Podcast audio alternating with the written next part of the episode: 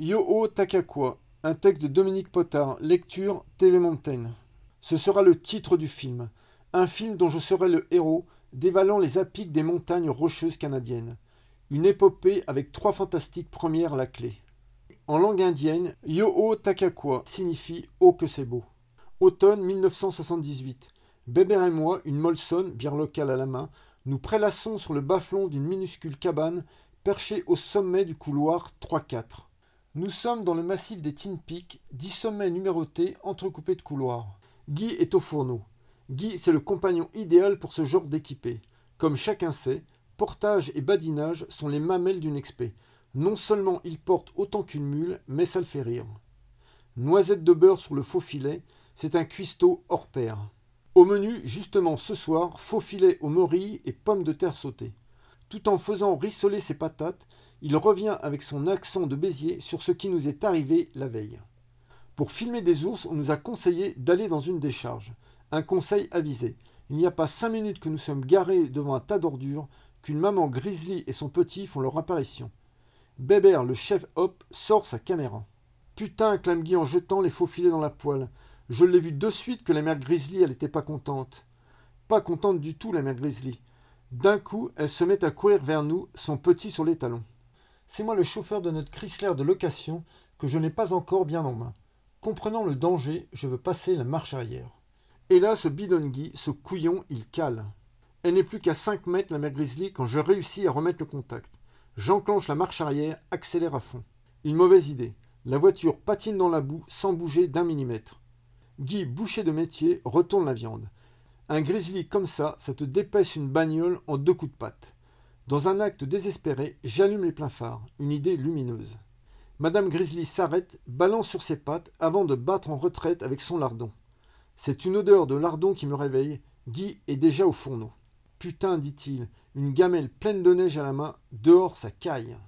Après une solide collation, nous nous glissons dans le petit jour.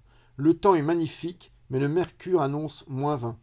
Au programme, la face nord du pic 1, aussi appelé Montfait une face haute de 400 mètres inclinée à 50-55 degrés, jamais descendue à ski. Un glacier plat assez crevassé nous conduit à sa base. La stratégie est simple. Je grimpe en solo et redescends en ski. Bébert me filme, assuré par Guy. La neige est bonne et l'omelette au lardon commence à passer. Je prends vite de la hauteur avant de buter sur une immense plaque de glace. Une patinoire digne du pays du hockey. Juché sur les pointes avant des crampons, à grands coups de piolet, je finis par en venir à bout. Quelques minutes plus tard, je suis au sommet du domaine skiable. Seul un pinacle rocheux me sépare de la cime. Vu le blizzard qui l'a balayé, je décide d'en rester là. Synchronisme parfait. Je viens de chausser quand Bébert et Guy sont sous la plaque de glace. Guy plante des broches et Bébert taille une terrasse. Le plateau de tournage est prêt, moteur. Quelques mètres en dérapage et j'exécute mon premier virage, celui qui donne le là. Pourvu que ça ne soit pas une symphonie inachevée. Non, l'atterrissage sonne juste avec un harmonieux glissando. Sans un trémolo dans la spatule tenant fermement mes baguettes, j'enchaîne les premiers mouvements en soliste virtuose, jusqu'à la patinoire. J'hésite entre deux tempos pour le deuxième mouvement, moderato en dérapage ou allegro vivace touchous. Allez, va pour le dérapage. Deux pas en escalier, je quitte la neige ferme. Bruit caractéristique de ski français dérapant sur de la glace canadienne. exclamation étonnée de skieurs français dérapant sur de la glace canadienne. Crescendo, ordre du chef d'orchestre. Bang, franchissement du mur du son. Nom de Dieu, cri traditionnel du garçon boucher qui réalise qu'il va se faire découper en rondelles par un skieur. Psh, annonce officielle d'un changement de support. Crrr, grincement typique d'un frein à main serré à mort. Coupé, ordre du metteur en scène. Je m'arrête à un mètre de Guy. Putain, c'est dangereux ce métier. Tandis qu'avec Bébert, ils démontent leur camp pour l'installer plus bas, j'époussette la neige dont je suis plâtré, ôte mon bonnet, me recoiffe, remets mon bonnet. Hein, hein. Onomatopée répétitive du cinéaste qui creuse une plateforme pour installer son pied de caméra. Cruic, cruic, signaux sonores facilement identifiables, émis par un commerçant de bouche qui vise des broches dans la glace. Moteur Sifflement mélodieux d'un skieur extrême qui enchaîne les virages après s'être fait une grosse frayeur. Coupé Ha ha, cruic cruic, moteur, coupé. Ha ha, cruic cruic, moteur, fatigué, coupé. Nous voilà en bas de la pente. Nuque en arrière, campé sur mes bâtons, j'observe mon œuvre. C'est pas tout ça, dit Bébert, on n'est pas rendu. T'as raison, approuve Guy. Je sens un brin d'agacement dans leur voix. Nouvelle traversée du glacier. Nos trajectoires se séparent au sommet du couloir 3-4. Bébert et Guy en ont plein le dos de descendre à reculons et préfèrent emprunter l'itinéraire en rocher pour gagner la vallée. D'après le topo, le S à rocher est important. De mon côté, la neige est juste à point. Plonger sur le lac Moraine nimbé des couleurs de l'automne est un enchantement. Parvenu en bas, quelques cris Gaffe Pierre et des bruits d'éboulement m'informent que mes compagnons sont sur la bonne voie. Rassuré, je décide de ne pas les attendre et prends le chemin de notre camp de base à deux heures. J'y arrive au coucher de soleil. Nous avons posé nos tentes au bord d'un petit lac au nom bien de chez nous, le lac Annette. Un mois que nous vivons là, attendant l'ouverture d'une fenêtre météo ensoleillée. J'allume un bon feu et commence à faire dégeler les bières. Il fait nuit noire quand j'entends des grognements dans la forêt. Des os ont récemment dévalisé notre garde-manger, pourtant suspendu à cinq mètres du sol. Ils ont coupé les cordes. Je dis ils en raison du nombre de traces dans la neige. Je me précipite dans une tente pour rattraper la bombe de gaz lacrymogène quand j'entends Putain, pas fâché d'être arrivé. C'est la voix de Guy. Heureusement qu'il a parlé. Nous voici autour du feu, où rôtissent des saucisses et des patates dans du papier alu. L'imposante silhouette du mont Temple se découpe sur la nuit étoilée. Le mont Temple, troisième volet de ma trilogie. Mais avant, il y a le mont Victoria, c'est pour demain. J'en parle avec emphase, une pente très raide entrecoupée de petites barres rocheuses qu'il faudra sauter, le tout au-dessus d'un précipice béant. Loin de partager mon enthousiasme, mes compagnons vont se coucher en silence.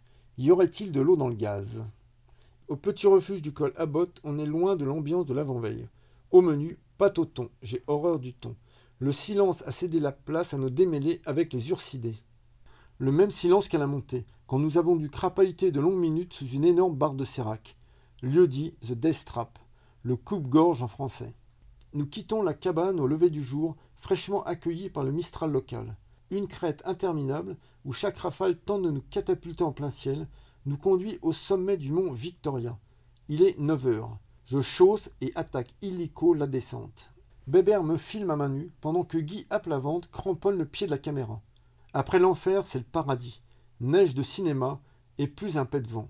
La pente s'accentuant, je disparais aux yeux de mes amis. Les virages s'enchaînent, et les strates qui barrent la face sont entaillées de brèches. Seule la dernière m'oblige à jouer les cabris. Clignotant à gauche et longue traversée pour rejoindre des paysages plus champêtres.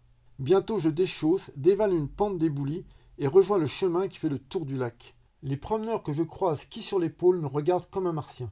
Il est onze heures quand j'arrive au château, un hôtel de luxe posé au bord du lot. Les deux pattes de fruits que j'ai emportées sont loin. Je m'allonge sur un banc, ne tarde pas à m'endormir. Lorsque je me réveille, le soleil disparaît derrière le mont Victoria. Enfin, voilà Bébert et Guy. Enthousiaste, je leur raconte ma descente.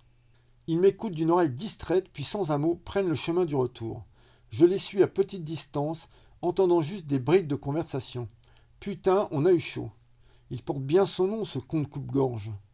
Je prends conscience qu'ils ont dû se retaper toute l'arête et profiter d'une seconde chance au jeu de la roulette russe sous les séracs. Les exploits ne sont pas toujours réalisés par ceux qui paradent sur l'écran. Au détour d'un lacet, la face nord du mont Temple apparaît dans toute sa splendeur. Je m'arrête tandis que mes compagnons continuent tête baissée, comme pour ne pas la voir. La face nord du mont Temple, c'est l'Aiger des Rocheuses. La preuve en image, une volée de pierres débaroule du sommet et balaie toute la muraille. J'y vois un signe. Quand une paroi de 1500 mètres dit quelque chose, l'alpinisme d'un mètre quatre-vingts l'écoute. Au camp de base, l'ambiance est loin d'être folichonne. Pas de feu. Guy se prépare à faire chauffer une gamelle d'eau sur le réchaud et Bébert ouvre une boîte. On mange quoi ce soir? Pâte au thon, répond le cuistot des cimes. C'en est trop. Et si demain on pliait les Gaules? C'est sorti comme un cri du cœur. Mes compagnons s'immobilisent, me regardent incrédules. Le visage de Guy reprend son expression naturelle, joviale. Ça se pourrait bien, dit-il en se marrant, qu'il reste un cuisseau de chevreuil. Bébert échange son ouvre-boîte contre un décapsuleur. Si je comprends bien, faut finir le stock de bière. J'ai retrouvé mes potes, ça vaut bien toutes les premières.